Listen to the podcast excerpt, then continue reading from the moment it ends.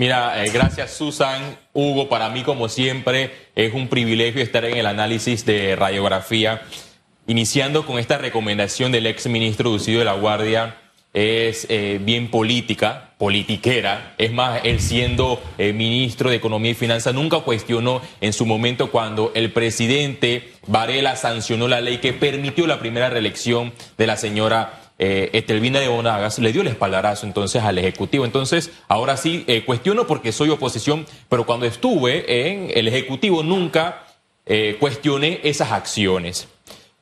Lo de Estelvina es vergonzoso cómo existen dos Panamá un, o dos Chiriquí para ser específico. Mm. En calle Cuarta o en la calle principal, la Panamericana de Chiriquí, un grupo de ciudadanos estaba concentrado protestando en contra del el alza del precio del combustible, pero a un costado estaba la señora eh, reina de la provincia de Chiriquí, doña Estelvina, le dicen la reina y la mamá, los funcionarios son algunos de, los seudónimos de los seguidores de la señora Estelvina de Bonagas, quien estaba celebrando el cumpleaños. Mira, también si vemos en el lado político estaba el señor Blandón celebrando su cumpleaños en La Chorrera, para que ustedes vean lo contradictorio a veces de que fue convivio.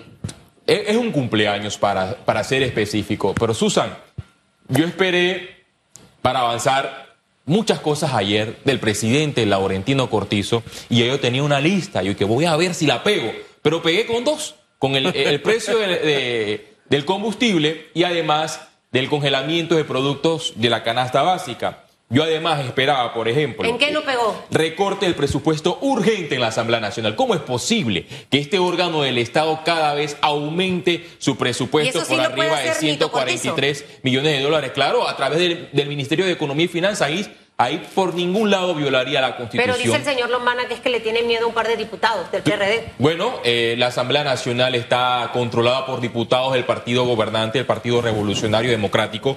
Dos, eliminar los viáticos de los órganos del Estado. Eso lo puede hacer el Ministerio de Economía y Finanzas. Se establece un plan urgente de contención del gasto. congelar también el gasto de representación, el gasto de representación de los altos funcionarios. Hay altos funcionarios que tienen hasta 3.500 dólares de gasto de representación. Esto se puede hacer por tres meses. Además, eliminar el privilegio de la data, del teléfono y eh, eh, de los minutos gratis de altos funcionarios que ganan 7 mil dólares. ¿Cómo es posible que un alto funcionario de 5 mil, 7 mil, 7 mil 500 tenga ese privilegio? Quítale el celular. Alquiler de vehículos. Vamos a eliminar esa mala práctica de alquiler de vehículos, que en algunas entidades sea bueno, sí, pero no en todas. Además, reforma, reformar la ley de incentivos fiscales porque aquí evidentemente esta ley fue 100% y un negocio redondo para un grupo determinado. Eso es por lo de los incentivos fiscales turísticos. Sí, incentivos fiscales turísticos. Pero dice el viceministro que esa no es la esencia de la ley. Dos más dos es cuatro, esa es la esencia. Esa ley está en 60%. Sacar las botellas del gobierno. ¿Cómo es posible que un informe de la Contraloría 60%. Se corrigió, era el 100%. Correcto. Aquí se criticó del 100%, y se bajó al 60%. Del 100% al 60%, pero en sí sigue siendo un subsidio. ¿Cómo voy a cuestionar los subsidios que está entregando el gobierno nacional por encima de los 2 mil millones de dólares si yo como sector empresarial estoy también eh, resultando eh, estoy siendo beneficiado con buena parte de millones de dólares. Yo, yo, creo Además que eso de, la, de y no manejarlo de esa forma tan llana. Te vuelvo a insistir. Y de verdad, yo creo que eso tenemos que ser responsables. Si a, mí se me está aplicando una concesión como esta para que cuando yo entregue mi obra en una etapa de obra yo pueda reclamarlo, en vez de que lo maneje el propio Estado, se beneficie el país, no me estoy beneficiando yo en lo personal. que no, pero a mi juicio no debería, Hugo Famanía, existir este tipo de subsidio, aunque lo llamen de otro nombre, para mí es un subsidio. Yo respeto tu opinión y respeto las opiniones de los demás, pero a mi juicio es un subsidio para, para, un Yo grupo creo que se debe, En ese proyecto hay que conocerlo, escudriñarlo para Tenemos que conocer de lo que hablamos, exactamente. Pero bueno... Eh, Yo conozco de lo que estoy hablando y a mi juicio es un subsidio y lo reitero. Además de otras cosas de las que yo esperaba el gobierno nacional, eliminar las botellas. ¿Cómo es posible que ¿Cómo eliminas las botellas, Félix? Bueno, ¿cómo las identificas? Yo llamo al ministro de, de, la cartera, en específico, vamos nada más por mencionar un ejemplo, al Ministerio de Obras Públicas y que el señor Sabonge, a través de la misma entidad, haga una auditoría interna. ¿Quiénes de verdad están marcando? ¿Quiénes de verdad se Pero muchas de esas botellas vienen del, legislativo. No, pero también... Son, fichas que vienen también de, muchos diputados. Es que venga, venga de donde venga Susan Elizabeth Castillo, está mal. Claro. Está mal que una persona esté en su casa en estos momentos y que esté recibiendo un salario, ya sea de 400, de 500, de 1000, 2000 dólares, porque sería una lesión patrimonial. A las 10 de la mañana de hoy se reúne el Consejo de Gabinete. El señor viceministro que nos acompañó, el señor Montilla, nos decía que ahí se van a revisar otras iniciativas más de esta austeridad. Y me gustó algo, que no sé si fue que lo empujé a que lo dijera, que invitaba a los otros órganos a también a revisar planes de austeridad. Usted hablaba de que sí se puede hacer a través del gobierno los recortes a la Asamblea y asumo que de esta misma forma el órgano judicial en tal caso sí se necesite, pero creo que calmaría mucho los ánimos de la población que estos órganos todos sean los que propongan sus propios recortes, ¿o no?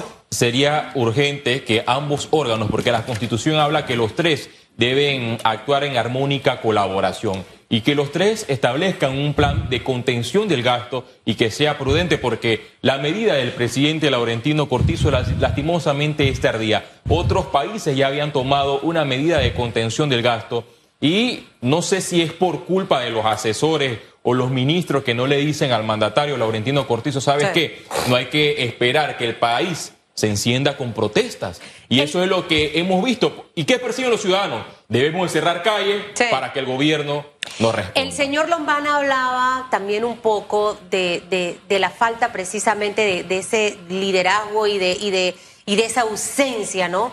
Este, y, decía que tanto el expresidente Varela como el señor Cortizo eh, tienen un poco de terquedad. Yo no, no creo que al nivel del alcalde Fábrega, que insiste nuevamente en su mercado del marisco. Pero, ¿qué cambios debiera ser? No sé, ya que hablan mucho de los temas de comunicación, yo no sé si los asesores, no sé, porque nos quedan dos años y necesitamos paz en este país y tranquilidad, y se dejan como golpear y pegar mucho. Mira, la comunicación del gobierno está en crisis y tú la ves como periodista cuando tú recibes un comunicado del gobierno tres días después que se realiza una actividad.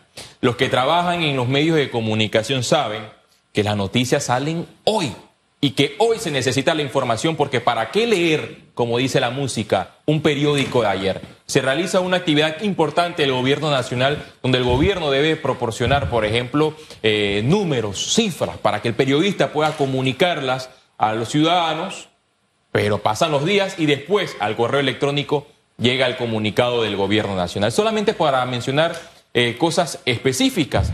Además, que los ministros parecieran que no tienen una buena asesoría de comunicaciones porque a veces muchos de ellos vienen a este medio de comunicación, dicen otro, pero paralelamente otros están en otros medios de comunicación, dicen eh, cosas contrarias, entonces no hay un alineamiento en este punto que es muy importante, la comunicación, y la comunicación política. Yo quisiera, de verdad, en este último minuto decir algo con mucha responsabilidad porque estamos en un momento en que hay un incendio y lo que menos podemos hacer es tirarle gasolina al incendio.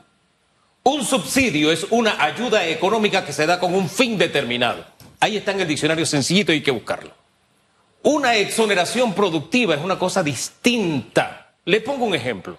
Cuando yo como contribuyente decido donarle a la Teletón en vez de pagar directamente mi impuesto, esa exoneración que me suscribe la Teletón, yo ese dinero mío se lo estoy dando a la Teletón para que lo use de la forma en que yo quiero que se use, en vez de que lo use el gobierno, pagando, eh, qué sé yo, planillas, etcétera, etcétera. La exoneración, en este caso, que se hace al sector turístico, se da a partir de una inversión. No es que se le da un dinero en efectivo, no es un subsidio cuando se hace la inversión, yo reclamo esa exoneración del impuesto que yo debo pagar. Y no es que se me está regalando, es como si, en vez de que el gobierno hiciera la inversión, la hago yo como empresario. Entonces tenemos que hacer esas distinciones, insisto, porque sí, yo puedo llamarla subsidio si me da la gana, pero es porque me da la gana, no es porque se llame subsidio. Entonces yo creo que, en esas cosas hay, que, buscar a la persona que... Hay que y, y no tirarle más leña al fuego. Primero eso. Segundo, también tener bien claro qué productos están congelados, los precios. El bistec de cinta está congelado, la carne molida de primera está congelada, la libra de pollo entero está congelado, el pan blanco Pullman está congelado y salchicha que contenga carne de res hasta... Ya esa se me perdió, pero en fin, hasta allí. se lo dejo porque... Yo voy a buscar el pan blanco congelado. y se lo digo, ojo, yo no sé si entra Codeco, pero cuando yo voy al súper yo veo todos los precios y ahorita no voy a mencionar las marcas. Y yo le puedo asegurar Famanía que yo no encuentro ningún. Es más, los panes están arriba de 1,80 y tanto hacia el, El arroz de primera está congelado. Es uno de los, eran 21 productos. Hay que supervisar a, a los comercios. Eran, 21 productos, se bajó a 14 y ahora está en 8. Mire, el tema de turismo, ese incentivo turístico hay que verlo. No todo el mundo tiene plata para invertir en turismo, así que no va a poder retener ese. Yo no puedo hacer eso. Así que no me vengan a mí enredar. Ah, siéntense conmigo a hablar para yo mostrar mi presupuesto de inversión y le voy a decir cuánto voy a, nada que voy a invertir y si era vengo 100% creo que la corrección fue vengo de pandemia pagando eh, eh, alquileres donde estuve cerrada eh, donde todo se subió ¿qué voy a invertir yo en este momento y para poder luego tener ese incentivo y era 100% ahí sí se nos fue más ese proyecto yo quiero a alguien aquí y si me convencen, usted crea que es buena. La Constitución si no me dice que no debe haber fuero y privilegios. Vamos a ver eso. yo